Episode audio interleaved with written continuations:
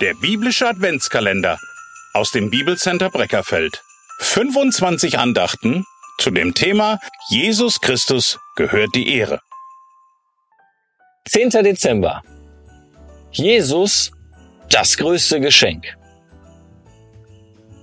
Gott aber sei Dank für seine unaussprechliche Gabe.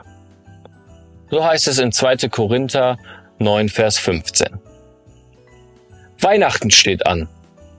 Hast du schon alle Geschenke? Wer kennt die Frage nicht? Das richtige Geschenk für die richtige Person zu finden, ist jedes Jahr aufs Neue ein Krampf. Gerade bei Männern kommt der Geschenkgedanke sowieso erst kurz vor knapp.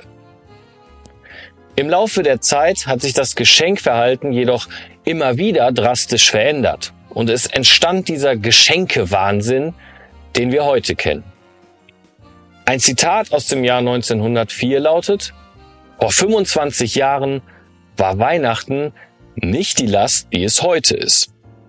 Das trifft es doch ganz genau. Weihnachten ist für viele nur noch eine Last. Es muss immer mehr werden, immer besser, immer größer. Je teurer und größer das Geschenk, desto besser.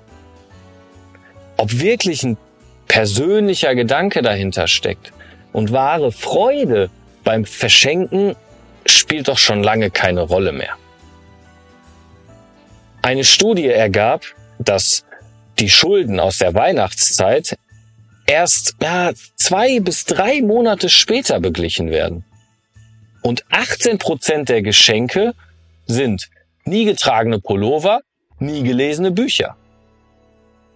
Ist das der eigentliche Geist von Weihnachten? Das größte und beste Geschenk von allen zu haben?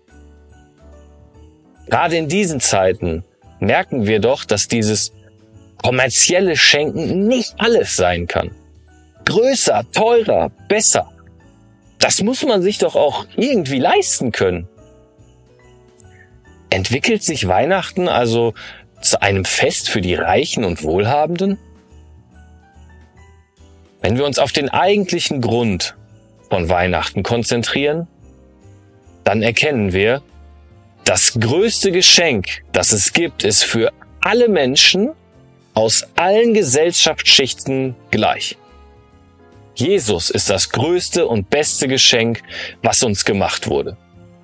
In der Bibel steht, damit jeder, der an ihn glaubt, nicht verloren geht, sondern ewiges Leben hat. Und was soll das bitte noch toppen können? Vielleicht wäre es sich dran, nicht so sehr auf das kommerzielle Schenken zu konzentrieren. Richten Sie doch einmal Ihre Aufmerksamkeit von sich selbst weg, ganz bewusst hin auf andere und vor allem auf Jesus. Vielleicht stellen Sie am Tag nach Weihnachten fest, dass dieses Geschenk mehr Spuren und Freude hinterlässt als die Menge an Schachteln und verstreutem Geschenkpapier.